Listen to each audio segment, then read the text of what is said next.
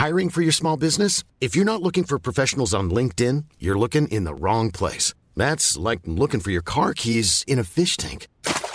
LinkedIn helps you hire professionals you can't find anywhere else, even those who aren't actively searching for a new job but might be open to the perfect role. In a given month, over 70% of LinkedIn users don't even visit other leading job sites. So start looking in the right place. With LinkedIn, you can hire professionals like a professional. Post your free job on linkedin.com slash people today.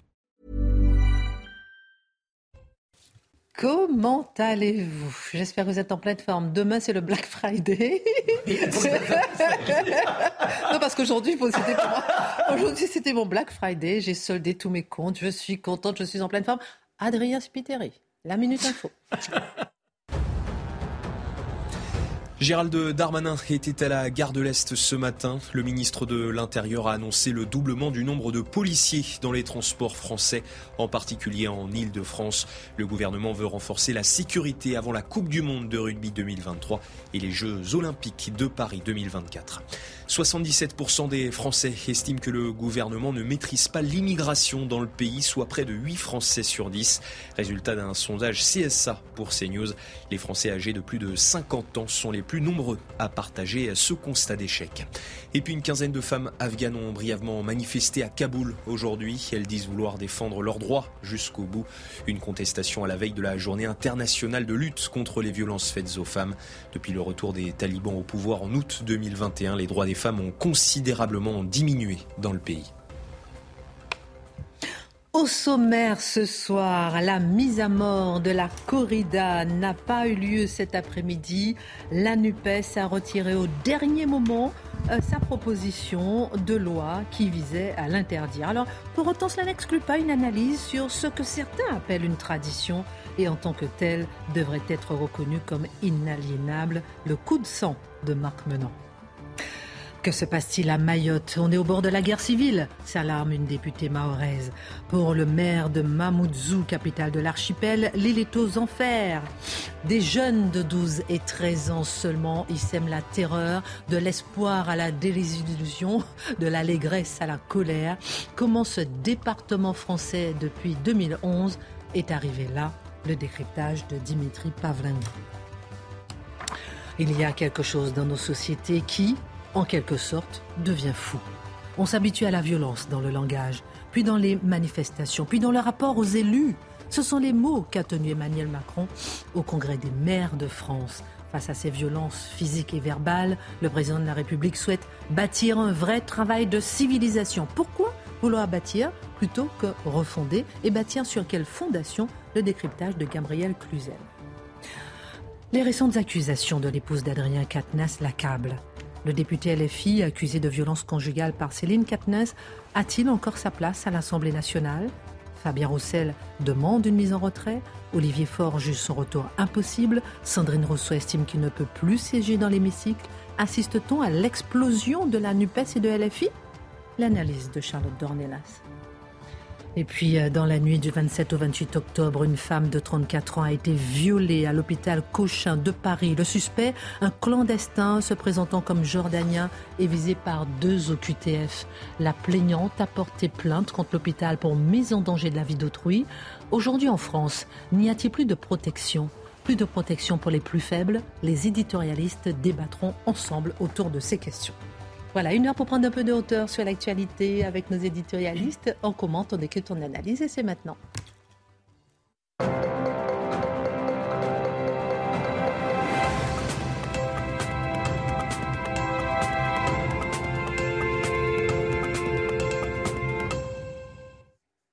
Dimitri a son stabilo, tout va bien. Charlotte, un stylo. J'ai un stylo aujourd'hui. Un stylo, big comme moi. Ma Gabrielle, comment allez-vous? Très bien. Plaisir de vous recevoir. Ça va euh, dans le siège de Marc Menon, le fauteuil On a tout changé ce soir. On a tout changé.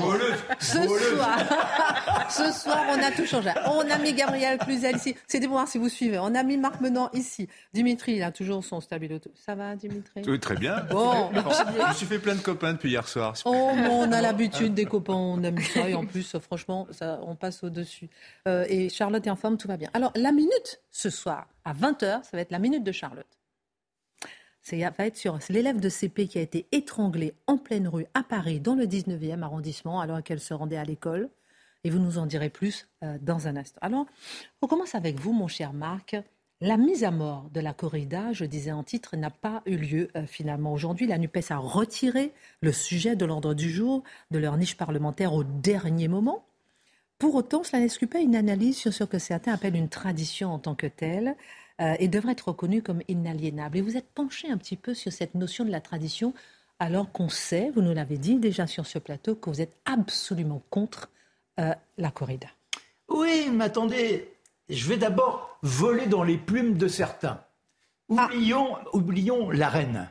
Plaçons-nous dans ce que l'on appelle aujourd'hui l'élevage, qui est devenu la production animale. C'est quand même extraordinaire. Au lieu d'être avec les petites bébêtes, on produit de la bête.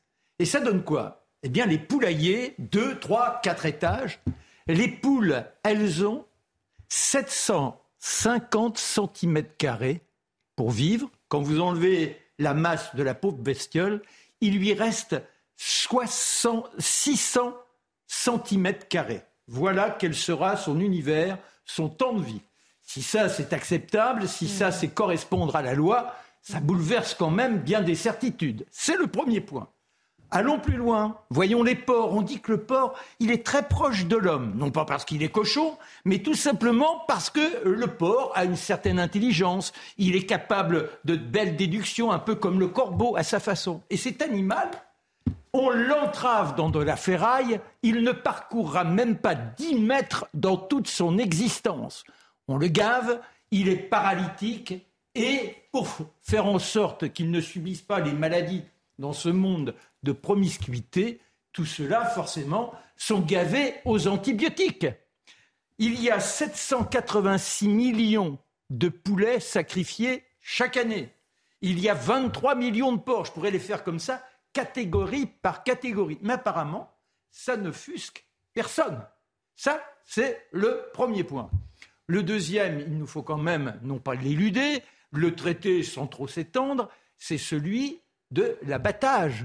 Là encore, la NUPES, ils sont bien gentils quand ils disent allons contre la corrida. D'accord, d'accord, d'accord, on en parlera tout à l'heure. Mais ça vous offusque pas la façon halal, la façon cachère, où la bête agonise pendant X minutes simplement parce qu'il faut qu'elle se vide de son sang? Mais ça, c'est au nom de la religion. Bah, moi, j'avoue, que comme ça c'est du quotidien, et quand on cherche les chiffres, l'année dernière, le ministre de l'Agriculture interrogé sur le sujet est interpellé dans la grande arène de l'Assemblée. Monsieur le ministre, combien combien d'animaux sont exécutés de cette façon? Il dit on ne sait pas. Alors il faut remonter à 2011, et là on s'aperçoit, selon les dires de l'époque, qu'il y avait la moitié des animaux qui terminaient de cette manière. Ce sont quand même des choses à envisager avant de parler de la corrida, car la corrida, ce ne concerne que 1000 bêtes qui auront une très belle existence pendant un certain temps. Puis je ne vais pas m'apesantir non plus sur le quotidien de ces petites bêtes, bêtes mignonnes comme toi, sont couvées par euh, la petite dame qui, le soir, au moment du thé, entre elles, ah tiens, tu veux une petite sucrerie? Et les bestioles sont là, gavées, elles grossissent, on leur fait un petit pompon, on dit on les aime. Si c'est ça la vie d'un animal aimé, je préfère ne pas être un animal aimé, je préfère être rejeté. Alors maintenant, il nous faut aussi envisager les animaux de laboratoire. Deux millions sont sacrifiés tous les ans. Deux millions. Alors vous allez me dire, oui, mais c'est pas grave, il y a 60% de souris, ma petite bestiole, forcément. Puis les rats, oh, c'est hideux le rat. Il y en a 14%, ça en fait quand même un, un certain nombre. Mais là, on peut les faire souffrir. Et au nom de quoi? Pour comprendre les résultats de la physiologie quand on a des introductions médicamenteuses. Est-ce que l'on peut imaginer une seule seconde une analogie entre la physiologie de l'homme que je suis et celle de la souris ou du rat? Si je mange comme eux, je ne vais pas durer bien longtemps.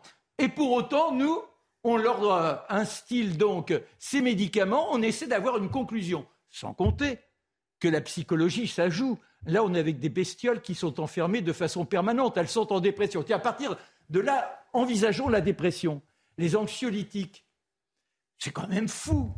C'est-à-dire qu'on fabrique des éléments pour, soi-disant, corriger nos neurones, et on les teste sur des animaux. Vous pouvez m'expliquer ce qui se passe dans la cervelle d'un pauvre singe qui est comme ça, même s'il est proche de nous, d'une souris, et de dire c'est grâce à cela que l'on sait que l'on résout le problème de mauvaise connexion des synapses. Voilà où l'on en est. Alors vous allez me dire, vous perdez, vous perdez. Et la corrida? Ben Alors la corrida, il faut revenir à ce qu'elle peut avoir de formidable, c'est-à-dire l'esprit de chevalerie.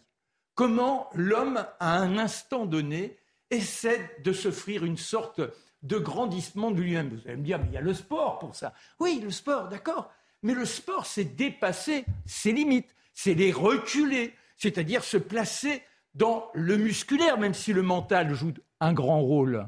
En revanche, si vous voulez aller plus loin, en dehors de la force pure, être dans la psyché, alors là encore, vous allez me susurrer, oui, mais il y a le sport auto, il y a la voltige aérienne, il y a la moto, où là, effectivement, il faut lutter contre ces peurs, atteindre la capacité de tenter les limites des lois physiques. C'est formidable, oui, mais ça ne fera pas encore, même si là, il y a quelque chose d'incandescent, ça n'offre pas l'homme seul, ridicule, fétu, devant une énorme masse, une masse qui jaillit et qui le voit en train de s'agiter. Là, il faut faire négation de tout ce qui s'agite en nous. Les petites voix intérieures qui disent attention, attention, les démons qui nous rappellent à l'ordre et nous dictent de ne pas nous exposer.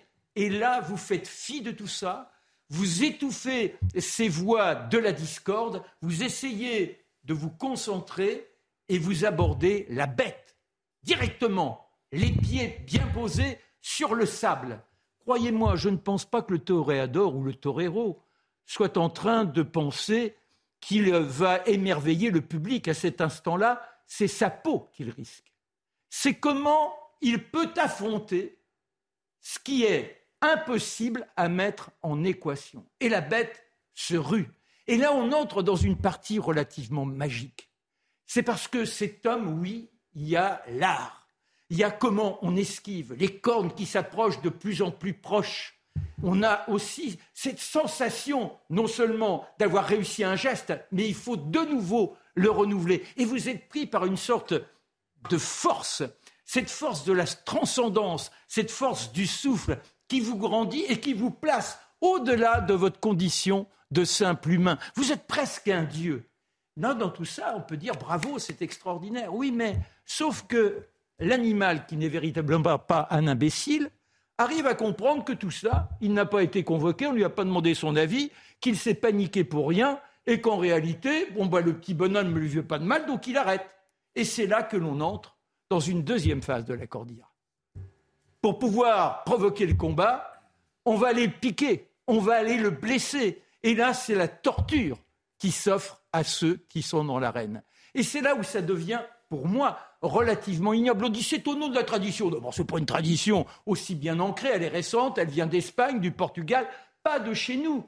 Et en ces raisons-là, on pourrait aussi se dire que les pires des traditions nous rendent otages de nos ancêtres et que tout est admissible dès lors que ça vient du fond des temps. Non.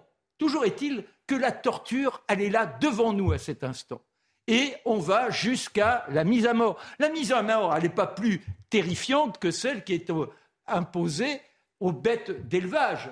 Là où ça se complique, c'est que si vous ratez votre coup, vous pouvez vous y reprendre à 3, 4, 5 fois, même si après vous êtes sifflé par le public. Donc, je crois que la corrida, il faut l'envisager jusqu'à un certain stade et se poser la question comment la rendre audible sans tomber dans ce spectacle de l'horreur, passer un certain cap. Il y a les courses de vaches landaises, il y a également les courses où dans les rues on lance les taureaux. Il faut la même audace. Et là, il n'y a pas cette partie inadmissible, intolérable. N'oublions pas, puisqu'on parle de la mort des animaux, que quand on mange des crustacés, quand on mange des crevettes, on les plonge dans l'eau bouillante, on ne se pose pas trop de questions.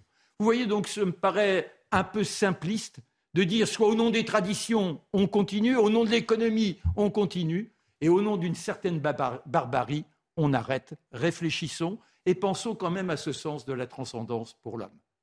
C'était l'édito de Marc Menant. Générique de fin. Non, je rigole. Exceptionnel. Merci beaucoup pour cet édito. Dimitri, on passe à vous. Vous allez nous parler de Mayotte. Parce que la situation euh, sécuritaire dans l'archipel devient incontrôlable. On en parle déjà depuis longtemps, mais là, on a dépassé peut-être les bornes. Depuis plusieurs jours, des bandes rivales s'affrontent avec une extrême violence, détruisant tout sur leur passage. Emmanuel Macron s'est engagé hier à apporter, je cite, une réponse sécuritaire au plus vite, mhm. mais beaucoup de personnes sur place estiment que Mayotte est au bord de la guerre civile, voire est déjà. Oui, oui, enfin en réalité ça fait, ça fait des mois, ça fait des années. Que... J'ai regardé la dernière fois que je vous en ai parlé, c'était il y a un an et demi, et franchement je relisais le texte, euh, bon, voilà, c'était pratiquement les mêmes, euh, c'était la même équation qui était posée déjà euh, il, y a, y y a 18 mois. Alors tout ça, cette dégradation de la situation sécuritaire, ça se déroule aussi, disons-le, dans l'indifférence quasi générale de la métropole. Ça fait dix jours quand même que ça dégénère à un stade extrêmement grave. Quand vous avez vu les images, franchement, vous vous rappelez les émeutes de 2005, les voitures cramées dans, tout, dans des quartiers entiers. C'est ça qui se passe actuellement à Mayotte. Quelques images euh, sur la télévision d'outre-mer, euh, des petites brèves à la télévision, on n'en parle quasiment pas. Ben oui, loin des yeux, loin du cœur, Mayotte, c'est à 8000 km de Paris, c'est une fois et demie la superficie de Marseille. 300 000 personnes officiellement, hein, donc c'est-à-dire à peu près la population de Montpellier. Euh, alors Gérald Darmanin y est allé au mois d'août, à la fin du mois d'août, plein de, fermes intentions en disant on va, on va militariser la rétention des mineurs, isolés, etc. Bon, trois semaines plus tard, il y avait des émeutes terribles sur ce qu'on appelle aussi là-bas euh, l'île Hippocampe. Et ces émeutes qui, qui avaient lieu donc mi-septembre, ça se reproduit depuis la mi-octobre et c'est en fait c'est tout le temps, c'est endémique. Voilà, on en est là. Et alors, donc le maire de Mamoudzou, il a, il a Paris là pour le, congrès des maires de France, il a donné une interview au Figaro ce matin dans lequel il racontait donc les maisons, les véhicules incendiés matin, midi, soir, les mairies brûlées avec des agents municipaux dans la mairie, enfin, pour vous donner un peu la, folie quand même hein, des, incendiaires. Euh, les gens qui se font tabasser pour un oui, pour un non dans la rue. Euh, l'école de son fils, l'école du maire qu'il a fallu euh, protégée par des barbelés. Enfin, vous avez cette image d'école protégée par des barbelés. Voilà, encore plus éloquente, la députée de Mayotte, Estelle Youssoufa. Alors attention aux oreilles sensibles. Dans le Figaro, elle dit ce matin, des personnes ont été amputées au chombos. Alors le chombos, c'est la machette locale. On découpe des gens qu'on dépose en morceaux sur les routes pour effrayer la population. Voilà, ça se passe en France. Hein. Mayotte, c'est la France. Et donc ça marche parce que la population maintenant veut prendre les armes pour se défendre, dit-elle. Donc voilà pourquoi elle parle de guerre civile. Alors vous voyez, ce cycle de barbarie, de vendetta, c'est permanent à Mayotte. En toile de fond, il n'y a pas de trafic de drogue international, hein, comme on pourrait s'imaginer, avec des enjeux économiques gigantesques, des millions de dollars ou d'euros à se partager. Non, non, euh, il n'y a pas ça. Il n'y a pas non plus d'armes à feu. C'est du règlement de compte entre bandes d'adolescents complètement défoncés à ce qu'ils appellent là-bas la chimique. Alors la chimique, c'est un mélange de tabac, d'alcool, de cannabis de synthèse qui provoque des bouffées délirantes. Donc à la machette, à la Gangs of New York. Vous vous rappelez le film Gangs of New York? Deux quartiers qui se rejoignent au milieu de la place et on se, et on se, on se fracasse au couteau, au hachoir, etc. C'est ça qui se passe à Mayotte aujourd'hui. Alors c'est dix fois à peu près le taux d'homicide moyen de l'Union européenne. Hein. C'est une délinquance de survie essentiellement, mais c'est une délinquance de masse. Il y a ce chiffre, la délinquance plus 13% sur un an, chiffre qui en fait ne veut rien dire parce que les gens ne, portent presque plus, plus jamais plainte. D'abord parce qu'ils ont peur et parce qu'ils voient bien que les gens, les forces qui sont censées les protéger, les policiers, les gendarmes, eh bien eux-mêmes se font attaquer. C'est ça, on a envie de se demander que fait la police. Voilà, alors que fait la police? On lui envoie le raid. Donc le raid serait très bien pour faire du maintien de l'ordre, sauf qu'on se demande s'il y a encore un ordre à maintenir. Euh, le maire de Mamoudzou dit que l'île est en guerre contre des terroristes. Et qui sont ces terroristes? Ben, Alors c'est des bandes cagoulées de plusieurs dizaines, voire plusieurs centaines d'individus qui coupent les routes, qui tendent des câbles euh, pour, euh, arrêter les gens, qui se font systématiquement tabasser si jamais vous vous faites arrêter. Et alors, qui est-ce qu'on trouve euh, C'est des bandes aussi qui s'entretuent aussi. Hein, c'est aussi ça, majoritairement, les morts de cette délinquance-là. c'est des guerres de quartier. C'est du pillage, c'est de la destruction, c'est de la razzia. Enfin, ce sont des termes qui nous viennent du fond des âges quand même. Bon, et qu'est-ce qu'on trouve sous les cagoules? Eh ben, toute la misère, en fait, du canal du Mozambique. Le canal du Mozambique, vous savez, donc c'est entre euh, l'Afrique d'un côté et Madagascar de l'autre. Et vous avez donc les Comores et Mayotte qui se trouvent à peu près entre les deux.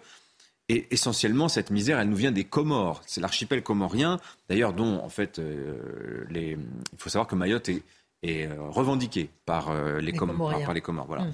C'est à 80 km hein, seulement de, de, des Comores. Et Mayotte agit comme un aimant sur toute cette pauvreté euh, de la région. Et donc c'est un flux continu de migrants qui débarquent à bord de ces fameux Kwasa. vous savez, c'est des bateaux de pêche euh, motorisés. Emmanuel Macron avait fait une blague de très mauvais goût sur les fameux ça. Donc vous avez beaucoup de femmes enceintes hein, qui, euh, qui partent accoucher à la maternité de Mamoudzou. Euh, le but, c'était que les enfants bénéficient du droit du sol, deviennent français. Depuis, 2010, depuis 2018, euh, Mayotte, il y a une exception mahoraise, à savoir qu'il faut prouver un an d'ancienneté sur le territoire français pour que les enfants deviennent français.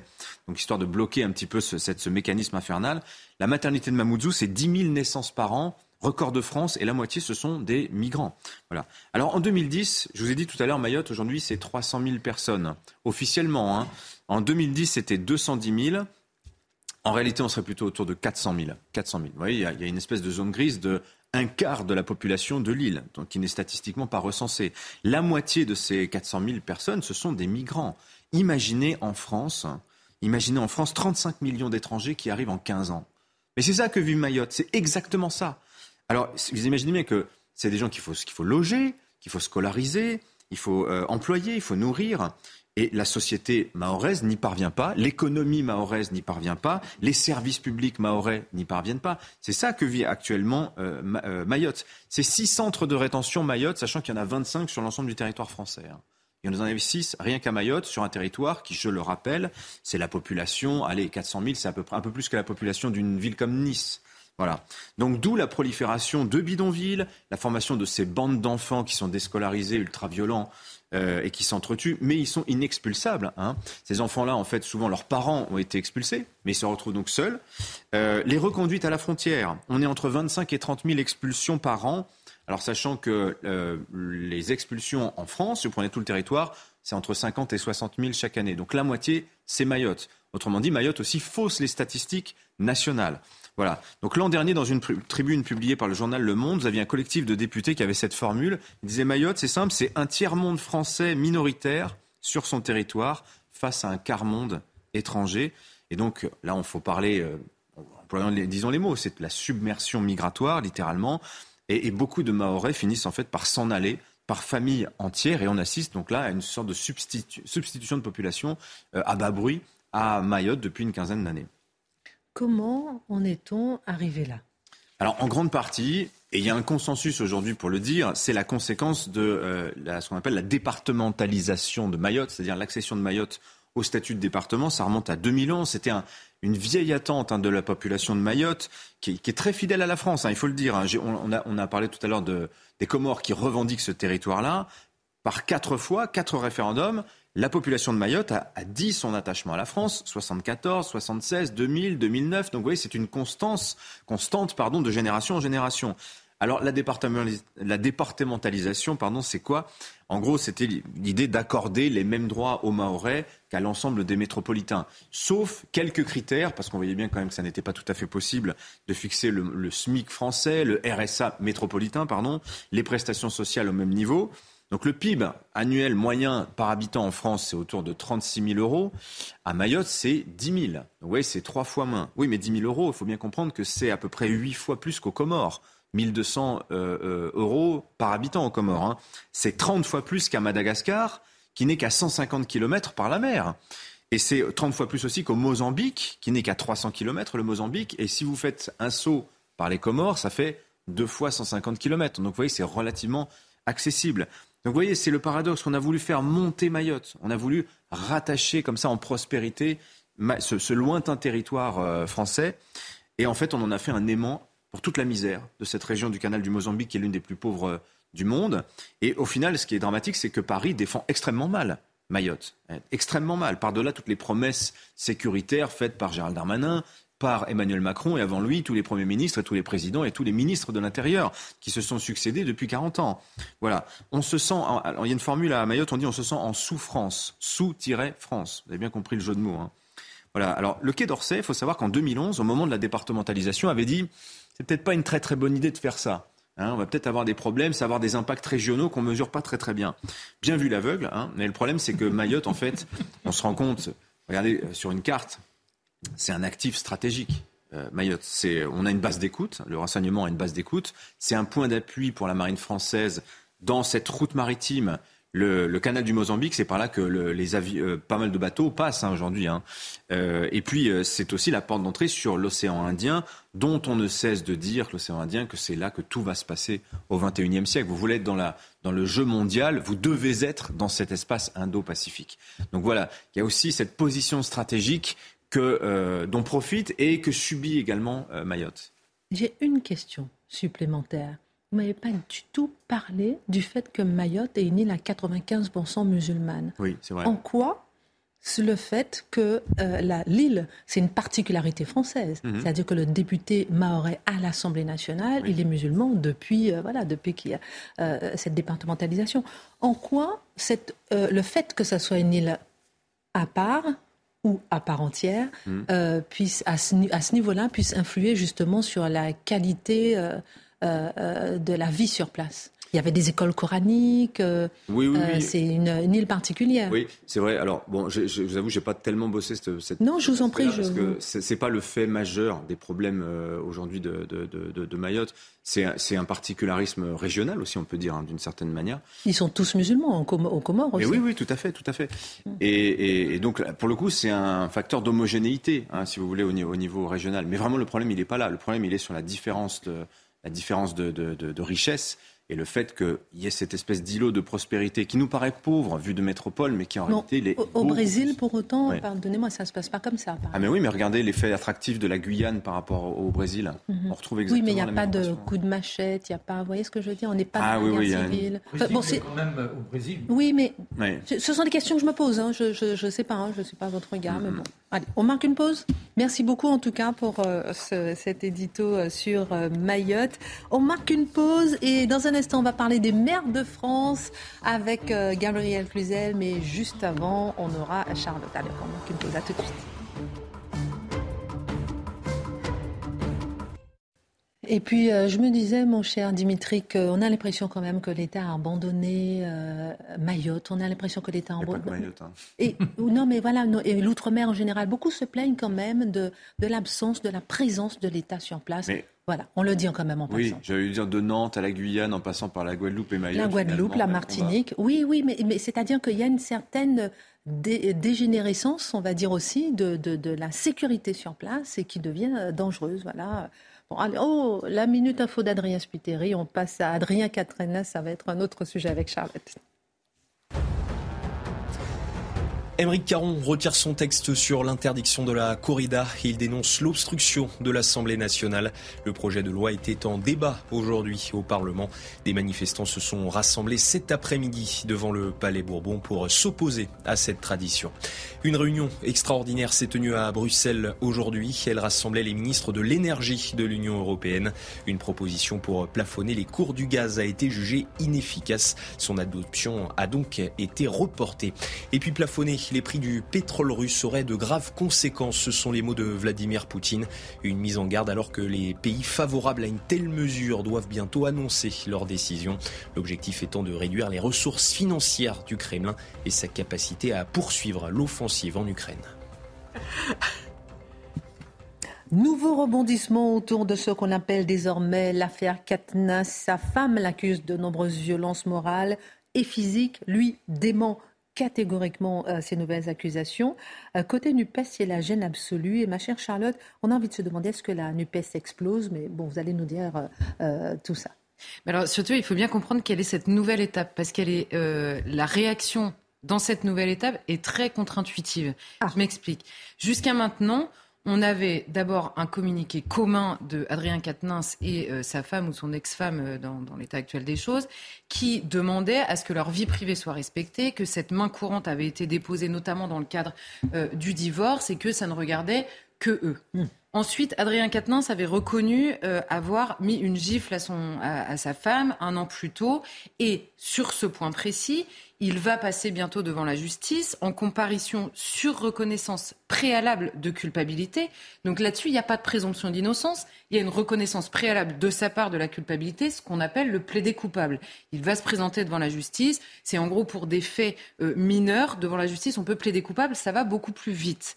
Et ensuite, et alors là, jusqu'à maintenant, alors qu'il n'y avait pas cette présomption d'innocence qui pesait sur le sujet, la NUPES faisait assez front commun derrière Adrien Quatennens, qui avait lui-même reconnu une violence.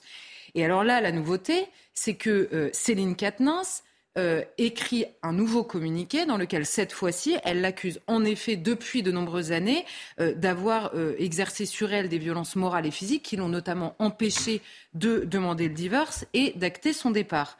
Alors, sur cette partie-là, Adrien Quatennens, contrairement à la précédente, dément catégoriquement et dit ça n'est jamais arrivé. La seule chose que nous savons, sur cette partie-là, encore une fois, des faits, c'est que le divorce entre Adrien Quatennens et Céline Quatennens se passe extrêmement mal et que par conséquent, je ne suis pas sûre que ce soit à nous d'aller trancher euh, cette situation entre les deux. Mais je pense que cette évolution est quand même intéressante à comprendre pour voir qu'au moment où il n'y a pas de présomption d'innocence qui pèse sur la gifle reconnue par Adrien Quatennens, toute la NUPES fait front.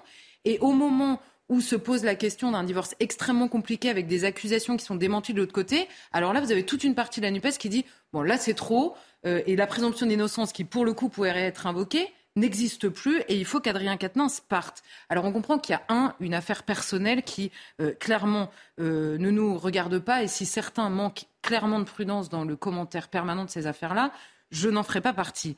La deuxième chose, c'est l'affaire politique. L'affaire politique, c'est que on a une, une, complexité au sein de la NUPES qui repose sur leur discours habituel. C'est-à-dire quand vous avez basé tout, tout votre discours politique sur le sujet des violences sexistes et sexuelles, c'est-à-dire sur l'existence d'un continuum entre la gifle et le féminicide. On se souvient du, du discours d'Adrien Quatennens lui-même à l'Assemblée nationale sur ce sujet. Quand vous avez basé tout votre politique euh, sur la défense des femmes, sur le fameux on vous croit, c'est-à-dire que la victime, à partir du moment où elle est une femme, a forcément raison. C'est pas on vous écoute, hein, c'est on vous croit.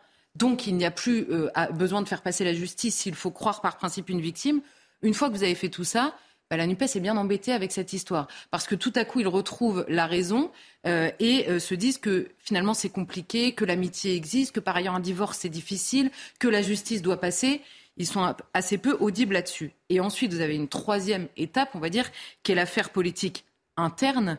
Et on sent que là, au sein de la NUPES, ce n'est pas tellement la défense des femmes qui les intéresse que, pour certains, l'ambition politique. Est-ce qu'il vaut mieux défendre Mélenchon et donc à travers lui Adrien Quatennens qui était le poulain euh, évidemment de Mélenchon, le poulain politique euh, de Mélenchon, ou est-ce qu'au contraire on rêve d'une France insoumise post-Mélenchon et c'est l'occasion, servie sur un plateau d'argent, d'affaiblir euh, le patriarche qui a depuis le premier jour soutenu Adrien Quatennens. on comprend qu'il y a plusieurs niveaux de lecture dans cette affaire et qui sont pour les deux derniers bien loin de l'affaire personnelle qui regarde Adrien Quatennens et Céline Quatennens. Alors justement, est-ce que cette histoire peut générer, générer l'explosion de la NUPES voire de la France insoumise ben, On comprend qu'au sein de, à la fois de la NUPES et de la France insoumise, il y a trois sortes de gens, entre guillemets, dans cette affaire. Il y a un, les personnes cohérentes, à l'intérieur de ce que je considère être une erreur, hein, mais les personnes cohérentes mm. qui reprochent depuis le premier jour à Jean-Luc Mélenchon son soutien indéfectible à Adrien Quatennens, alors qu'il aurait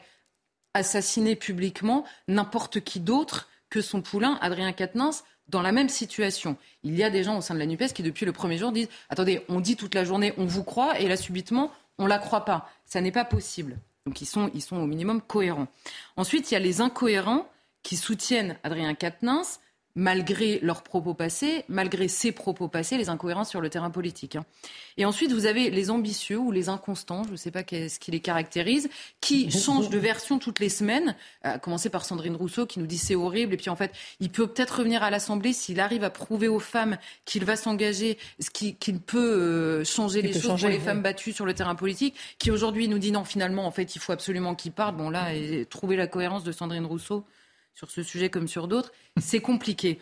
Donc, on a malgré tout, et pour répondre à votre question, une révolte qui s'exprime publiquement en interne, ce qui est rarissime à la France insoumise. Donc c'est quelque chose qui existe. Maintenant, annoncer la mort et de la France insoumise ou de la NUPES en général, c'est là encore, à mon avis, une imprudence que je ne ferai pas. Vous savez, quand on annonce la mort politique, soit des partis, soit des personnes, c'est le meilleur moyen pour qu'elles soient là cinq ans après. Donc euh, je, je n'irai pas euh, sur ce terrain-là. En revanche, en attendant de constater les Explosion ne veut pas dire mort. Regardez non, LR. explosion, ce que non mais j'ai dit regardez LR. Regardez LR. Non, non. je ferme la parenthèse. Il est fort possible que ça explose, mais, mais peut-être que ça n'explosera pas. Je, je, ne peux pas euh, dire. Mhm. Je, dis simplement qu'en effet, il y a une révolte qui s'exprime et que c'est nouveau mhm. euh, au sein de la France insoumise. Mais en attendant de constater ces conséquences-là, il y, a, il y a, à mon avis, une tartufferie euh, qui va commencer à poser problème à un certain nombre, au minimum, de leurs électeurs. Donc, mhm. est-ce que la NUPES va exploser? Je ne sais pas. Est-ce que la NUPES a déjà perdu des électeurs? Je pense que oui, par le spectacle qu'ils donnent. Je vais simplement prendre quelques exemples. Je dis tartufferie, c'est la contradiction permanente entre le discours qu'ils ont et, euh, et, et, leur discours quand ça s'applique à eux-mêmes. Sur ce terrain-là, je suis restée sur ce terrain-là, j'aurais pu le faire sur beaucoup d'autres sujets. Un, la question de la justice. Alors là, j'ai pris l'exemple de Tahabouaf, souvenez-vous, qui avait été vu par le comité interne et qui avait été empêché de se présenter aux législatives parce qu'il y avait des accusations qui pesaient sur lui, lui-même expliquant qu'il n'avait eu accès à aucune de ces accusations, qu'il ne savait pas ce qu'on lui reprochait. À l'époque, Clémentine Autain avait dit était très fière d'elle en disant en cinq jours, l'affaire a été réglée, sans passer devant la justice, devant un comité interne. Mais la même Clémentine Autain, en 2011, nous disait à propos euh, des violences faites aux femmes, la grande bataille de la lutte contre le silence, c'est de permettre qu'il y ait des plaintes. Et quand ça concernait l'intérieur de son propre parti, elle se réjouissait que ça ait été réglé justement sans plainte et sans la justice. Que comprendre? Je ne sais pas. Ensuite, sur la question des études internes, justement, de ces comités internes. Là, là, il y a quand même quelque chose qu'il faut préciser. Alors, on, on s'éloigne un peu de la question des violences faites aux femmes. Vous savez, LFI passe la moitié de ses journées à nous expliquer que le problème dans ce pays, c'est l'IGPN. Pourquoi L'IGPN, la police des polices? Pourquoi? Parce que les policiers sont examinés par des policiers, nous dit-on. Mais la seule différence entre l'IGPN et les comités internes de la France insoumise, c'est que l'IGPN travaille, un, sous l'autorité d'un procureur, et que deux, quand il y a une procédure disciplinaire, il y a aussi des procédures judiciaires. Donc les policiers sont finalement beaucoup mieux suivis par la justice que ne le sont euh, les éventuels harceleurs sexuels ou euh, violeurs ou autres au sein des comités internes de la France insoumise. Fermons la parenthèse. Ensuite, sur la question du lynchage. Alors, la France insoumise, en termes d'organisation de lynchage, euh, ils sont les premiers. On l'a vu, on en a souvent parlé ici. À chaque fois qu'ils ont un problème en interne, ils trouvent une victime sur laquelle ils s'acharnent pendant trois jours et ils créent des indignations. Grégoire de Fournas, pour ne pas le citer, il y a quelque temps, on pourrait dire Dimitri depuis hier aussi. Et concernant Adrien Quatennens, Jean-Luc Mélenchon subitement retrouve la raison et nous dit quoi? Il, il souhaite que le lynchage cesse je le cite, c'est une répétition de gifles politiques qui lui sont données du matin au soir dans tous les médias. Euh, je, pourrais être d'accord avec Jean-Luc Mélenchon, mais, qu'il apprenne la leçon euh, pour lui-même. Et enfin, la présomption d'innocence, la fameuse. Donc là, euh, sur la question de, ce qui touche aujourd'hui Adrien Quatennens, il nous dit pour Adrien Quatennens, Alexis Corbière, ensuite seulement, il dit qu'il faut que ce soit examiné par des professionnels, en l'occurrence la justice, et il dit ensuite seulement, en fonction de ce que les professionnels ont pu établir comme fait, il est possible pour les membres du groupe de la France insoumise de juger ce qu'il est possible de faire. Donc il nous explique qu'il nous faudra prendre une décision qu'après celle euh, de la justice. Là encore une fois, je pourrais être d'accord avec euh, Alexis Corbière, à ceci près que quand il s'agissait de Damien Abad, par exemple, Alexis Corbière n'avait pas les mêmes, euh, prudences ou les mêmes principes. Ce qu'on comprend, c'est qu'il n'y a justement ni principe ni cohérence et que l'indignation sur ce sujet, comme sur d'autres pour la France insoumise, n'est qu'un outil, soit pour défendre la famille, soit pour attaquer la famille d'en face, du coup l'adversaire politique. Mais qu'il y a au milieu le gros sujet des violences faites aux femmes, on a du mal à croire que ce soit premier euh, dans leur réaction euh, aujourd'hui. Et pourtant, n'est-il pas vrai, dernière question, que la prudence s'impose dans une telle situation et qu'aucun d'entre nous ne peut réellement savoir en fait ce qu'il en est? Et c'est pourquoi, avec euh, les principes qui sont les miens et que j'ai exposés là, je n'appellerai pas ni à sa démission, ni je ne trancherai sur le cas euh, d'Adrien Quatennens, parce que je ne sais pas, en l'occurrence, à part euh, la gifle qu'il a reconnue lui-même. Mm. Alors, il y, a, plusieurs stades là encore. Moralement, je pourrais comprendre qu'il démissionne parce que c'est lui que ça regarde. Politiquement, son incohérence sur le discours et sur les faits est impossible à, défendre. C'est-à-dire mm. qu'en réalité, Adrien Quatennens à creuser la tombe dans laquelle il est en train de tomber. Donc c'est difficile euh, de, le défendre euh, au-delà de ce qu'il a pu dire lui-même. Mais démocratiquement, en effet, cela regarde ses électeurs tant que la justice n'a pas condamné à l'inégibilité. C'est vrai pour Adrien Quatennens, c'est vrai pour tous les autres. Et il faudrait que la France insoumise retienne simplement cette leçon-là. L'hypocrisie d'Adrien Quatennens aujourd'hui et de la France insoumise en général n'est pas pénalement répréhensible. Alors on peut le dénoncer, c'est notre travail à nous de relever ces incohérences. Simplement, ça, la, comment dire, la, la, punition se trouvera dans les urnes et non pas euh, sur des plateaux euh, de télévision. En effet, on pourrait juste faire une petite remarque annexe que je me permets, c'est qu'on peut noter le comportement discret, prudent, équilibré et digne de l'opposition de manière générale sur ce sujet-là. Vous assurez que, à l'inverse, on entendrait des hurlements du matin au soir. Excellente remarque. Merci beaucoup, euh, ma chère Charlotte. Euh, j'étais avec des mères avec qui j'ai déjeuné hier, plusieurs mères, et j'ai été très émue, ma chère Gabrielle, par euh, le cri, leur cri. Ils disent qu'ils n'ont jamais vu la France dans un tel état. Ils disent soit on perd ensemble, soit on gagne ensemble. Ils ont tellement hurlé, donc c'était intéressant qu'on puisse se pencher un peu sur la question des maires de France qui sont de plus en plus victimes de menaces verbales, d'injures, d'insultes. Ce sont euh, pas seulement eux qui le disent, mais les chiffres aussi le confirment. Emmanuel Macron veut se lancer dans un vrai travail de civilisation, pour reprendre ces termes. C'est ce qu'il a déclaré devant un millier de maires qu'il a invités à l'Élysée à l'occasion du 104e congrès des maires de France. Alors pourquoi Emmanuel Macron a-t-il voulu évoquer ces violences? Oui, alors Emmanuel Macron euh, veut se lancer dans un vrai travail de civilisation, rien que ça. Euh, il faut dire que euh, a donc invité, je crois que c'est un millier de maires à l'Élysée à l'occasion de, de, de, leur congrès, du congrès des maires de France, et, ces maires sont assez inquiets. Il y a une enquête, une enquête du Cevifop qui est sortie qui montre qu'en deux ans, les, les, violences, alors violences verbales, hein, les violences physiques sont restées assez stables, mais insultes, menaces, etc., ont progressé de 10%. Il y a, il y a un, maire sur trois aujourd'hui qui dit être euh, victimes de, de violences. Alors c'est important à plusieurs titres. Emmanuel Macron devait réagir. D'abord parce que euh, pourquoi les maires sont les premiers visés? Parce que selon l'expression consacrée, je ne sais plus qui est cette citation, je n'ai pas réussi à la retrouver. Il y avait plusieurs sources, donc je n'en dirai aucune. Euh, le, maire est, est, à, comme on dit, à portée de baffe. C'est le seul élu incarné. Complètement il est d'autant plus à portée de baffe que les autres le sont de moins en moins. C'est-à-dire que les Français, nos concitoyens, euh, ont le sentiment, voire la conviction, parce que c'est une réalité, que les décisions sont prises extrêmement loin d'eux. Alors comment on ne peut pas aller remonter les bretelles, par exemple, à Ursula von der Leyen? Eh bien, euh, on va voir euh, son maire, qui est le seul incarné dans cette affaire. D'ailleurs, c'est le seul santon dans la crèche. C'est une bonne... c'est pour me mettre à Et donc, le pauvre, souvent, il met en œuvre, c'est pas lui qui a pris la décision. Même si parfois, il faut bien reconnaître qu'il se cache parfois, certains le font, parce que les maires ne sont pas complètement impuissants, derrière l'Europe ou l'État quand ils pourraient agir. D'ailleurs, le gouvernement fait aussi ça euh, avec l'Europe. Alors, quoi qu'il en soit, évidemment, Emmanuel Macron devait s'en préoccuper. Et puis aussi, il a conscience que c'est un peu euh, la baffe euh, virtuelle, hein, puisqu'on ne parle pas de violence physique, par, euh, par procuration. C'est-à-dire que les grondes, les jacqueries, c'est souvent à lui, en réalité, qu'elles sont destinées. On s'attaque au maire parce que, encore une fois, on n'a personne d'autre sous la main. Et du reste, quand il s'expose lui-même, on le voit bien, ça lui arrive de recevoir des baffes et des vraies baffes. Donc, de, de fait, il est nécessaire pour lui de, de, réagir. Et puis, le dernier point, c'est que en moins en ce qui concerne les maires, c'est que bientôt plus personne ne voudra devenir maire. Je ne sais pas si vous vous souvenez, aux dernières municipales, ça se bousculait pas au mmh. portillon. Euh, de fait, c'est prendre mmh. des coups pour pas un rond. Et au bout d'un moment, certains en ont assez.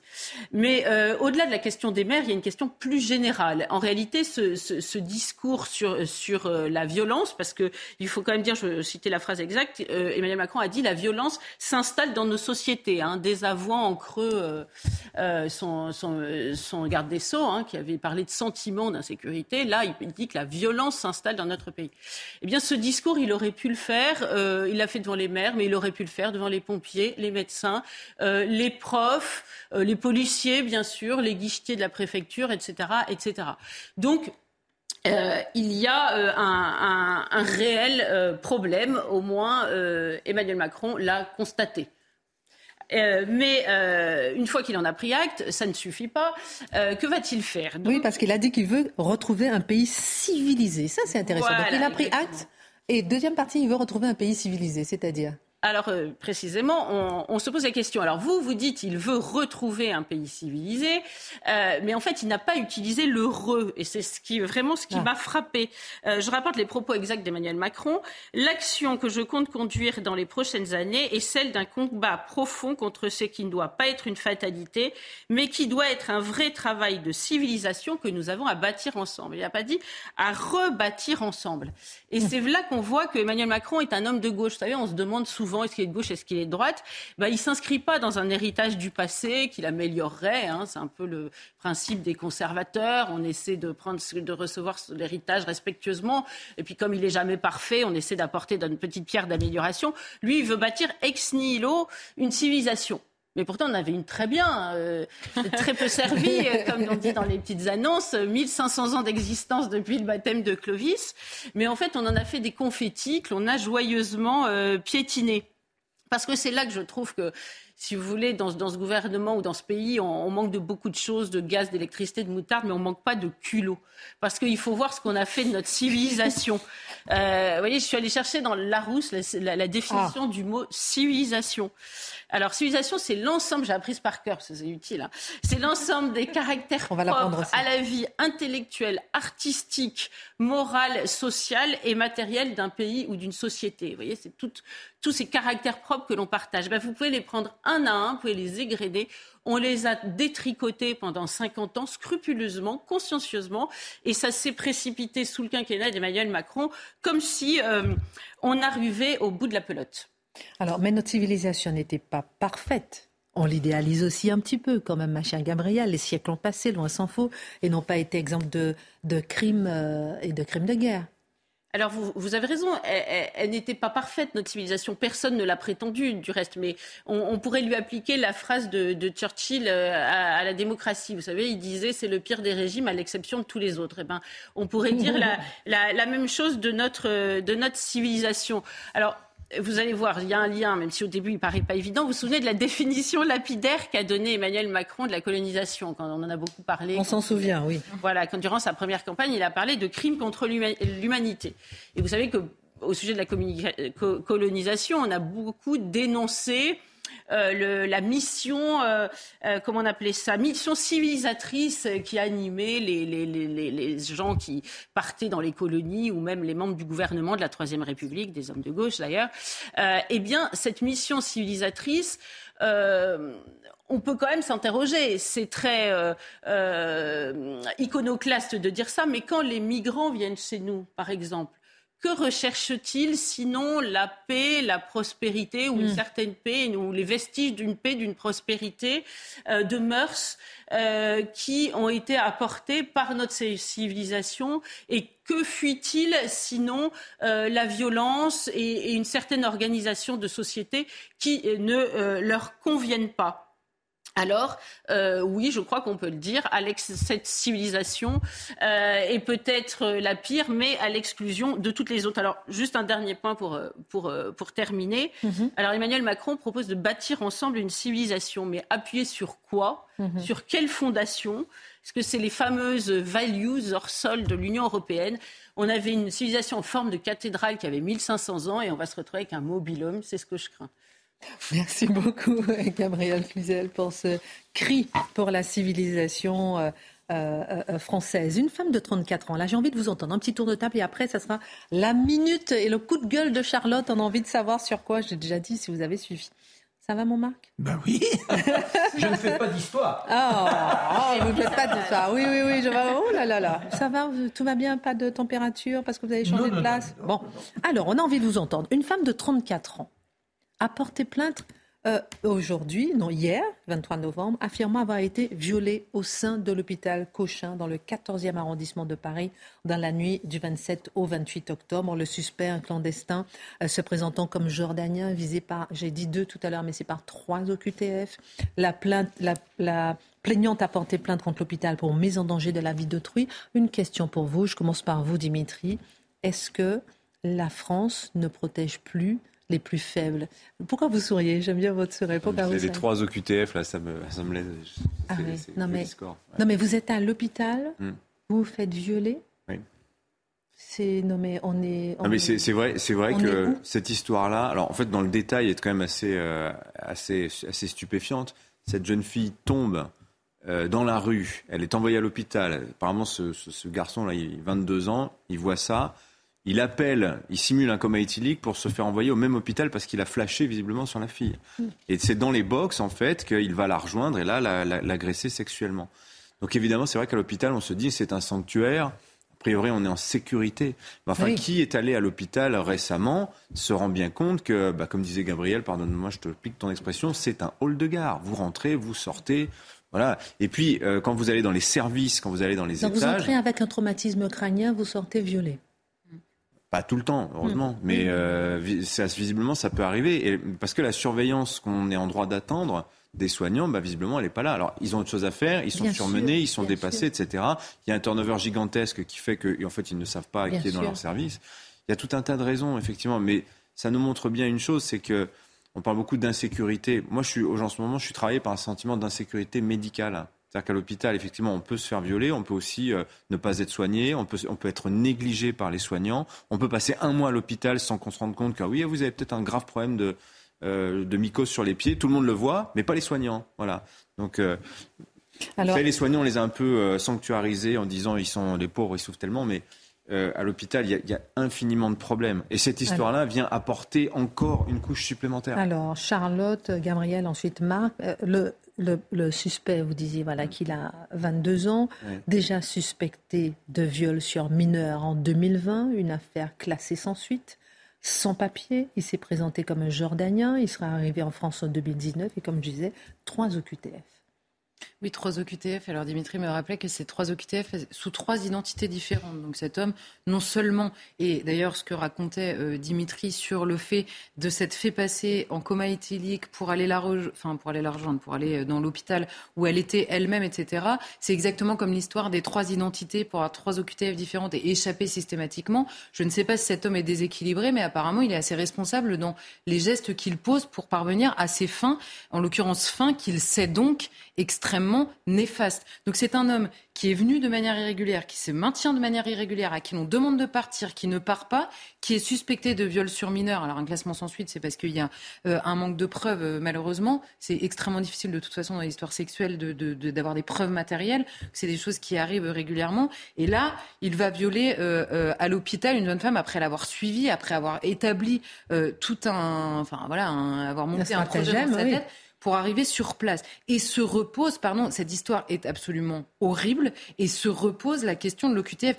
Peut-être qu'à force de dire tous les jours, il y a une grand-mère euh, euh, euh, cambriolée chez elle par une personne sous OQTF, une gamine attaquée dans la rue ou voire même assassinée par une personne sous OQTF, ça n'est pas plus grave parce que c'est commis par une personne sous OQTF. En revanche, la responsabilité politique est que au moins cela n'arrive pas. On ne peut pas empêcher tous les malheurs du monde, mais simplement cela devrait être euh, euh, une priorité absolue. Peut-être euh, qu'on peut ajouter ça aux priorités pré-corrida dans ce pays. Je ne sais pas. Gabriel Cluzel, absolument. Non, mais c'est pas grand-chose à rajouter de, plus que Charlotte, mais moi je m'interroge sur le grand silence de nos féministes sur ces sujets. Euh, j'ai vu avant d'arriver ce, sur ce plateau un tweet de, de, la France insoumise, de toutes ces dames de la France insoumise qui chantaient un hymne de libération de la femme. Euh, bon, D'ailleurs, je me suis demandé au passage euh, qui les avait désignées, parce que moi, je ne sais pas si vous avez été consulté, mais personne, moi, m'a demandé de les élire comme représentantes des femmes. Mais bon, là, elles ont l'air de se préoccuper de cela.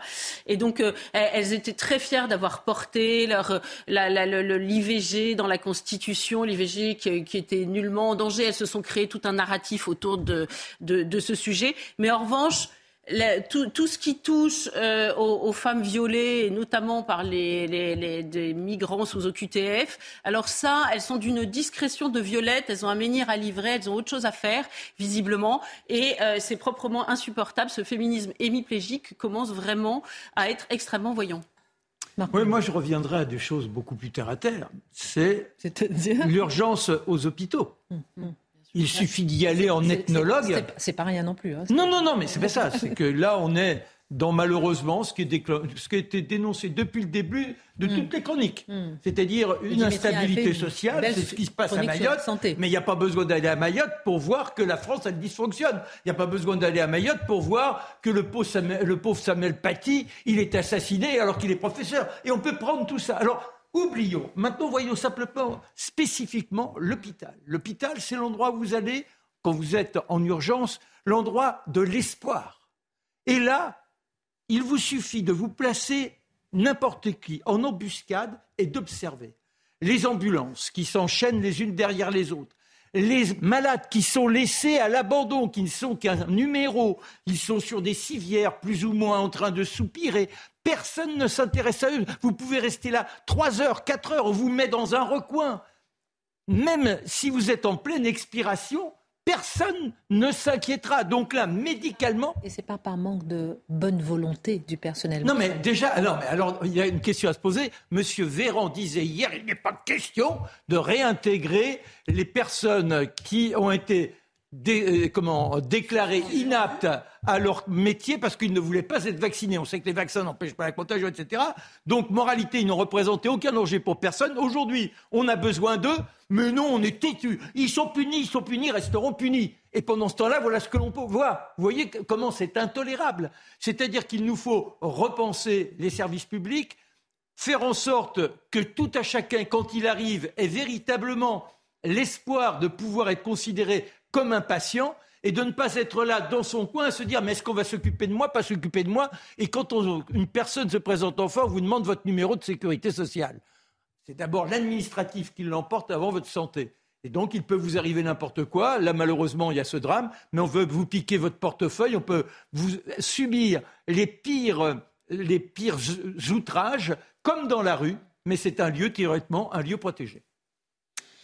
Dans un instant, la minute coup de poing de Charlotte Dornella, 60 secondes, le cri du cœur, juste après la minute info Mathieu Deves. La Russie dément avoir mené hier des frappes sur Kiev. L'armée russe affirme que les dégâts dans la capitale ukrainienne ont été causés par des missiles antiaériens ukrainiens et étrangers. L'Ukraine est largement privée d'électricité et d'eau courante au lendemain de ces nouvelles frappes massives. La justice enquête sur les comptes de campagne d'Emmanuel Macron en 2017 et 2022. Deux informations judiciaires ont été ouvertes par le parquet national financier. Pendant la dernière campagne présidentielle, un rapport du Sénat avait suscité de vives polémiques sur l'utilisation des fonds publics l'opposition avait réclamé une enquête sur un possible favoritisme de la majorité macroniste au profit du cabinet de conseil McKinsey. Enfin, la Coupe du monde de football au Qatar, les 24 joueurs de l'équipe de France ont pris part à un entraînement léger aujourd'hui, à deux jours d'affronter le Danemark, mais l'attaquant Kingsley Coman a lui écourté sa séance ménagée selon l'encadrement qui s'est voulu rassurant. La minute coup de poing de Charlotte Dornelas. Une élève de CP a été étranglée en pleine rue à Paris alors qu'elle se rendait sur le chemin de l'école. Oui, alors c'est une petite fille de CP hein, qui a été étranglée par un individu qui depuis a été interpellé. Donc c'est pas pas tellement la question de cet étranglement euh, qui m'a fait réagir, c'est simplement que ça se passe dans le 19e arrondissement, pas loin évidemment 19e arrondissement déjà traumatisé par l'affaire de la petite Lola, mais surtout aux abords, vous vous souvenez de ce fameux jardin d'éole dont on avait parlé avec tous les craqueux, hein, les, ceux qui étaient défoncés au crack, qui se retrouvaient dans ce jardin. Les riverains avaient dit à ce moment-là entre le camp de migrants et le jardin d'éole, avec parfois des allers-retours entre les deux, ça n'est plus possible de vivre ici. Et il se trouve qu'aujourd'hui, les habitants nous disent, depuis qu'on a démantelé les deux, c'est-à-dire à grands coups de, avec des caméras pour nous regarder, eh bien les mêmes individus, parce qu'on a démantelé le camp, mais les individus existent. Et ces individus, depuis, ils errent partout dans le quartier. Et là, vous avez des témoignages absolument édifiants autour de cette histoire euh, de cette petite fille. Ce sont des mamans qui ont peur d'emmener leurs enfants à l'école, des individus qui errent et qui harcèlent les élèves aux abords de l'école, euh, euh, poussant certains élèves à avoir peur de sortir de chez eux ou seulement de l'école, des adultes inquiets pour leurs enfants et pour eux-mêmes. Il y a des mamans qui témoignent le visage caché pour expliquer qu'elles ont même peur elles-mêmes de venir entre chez elles et l'école. Et il se trouve que depuis que le jardin des Halles a été vidé des personnes, les personnes sont toujours là, mais que ça intéresse beaucoup moins. La mairie nous dit qu'il y aura des, des rondes de la police, mais évidemment, les rondes de la police ne peuvent pas gérer le problème de la présence même de ces personnes. Ça, c'est Paris, la capitale de la France. Merci, mesdames, messieurs. Tout de suite, Pascal Pro. Et n'oubliez pas, toutes les émissions sur cnews.fr. À lundi. Retrouvez ce programme dès maintenant sur cnews.fr.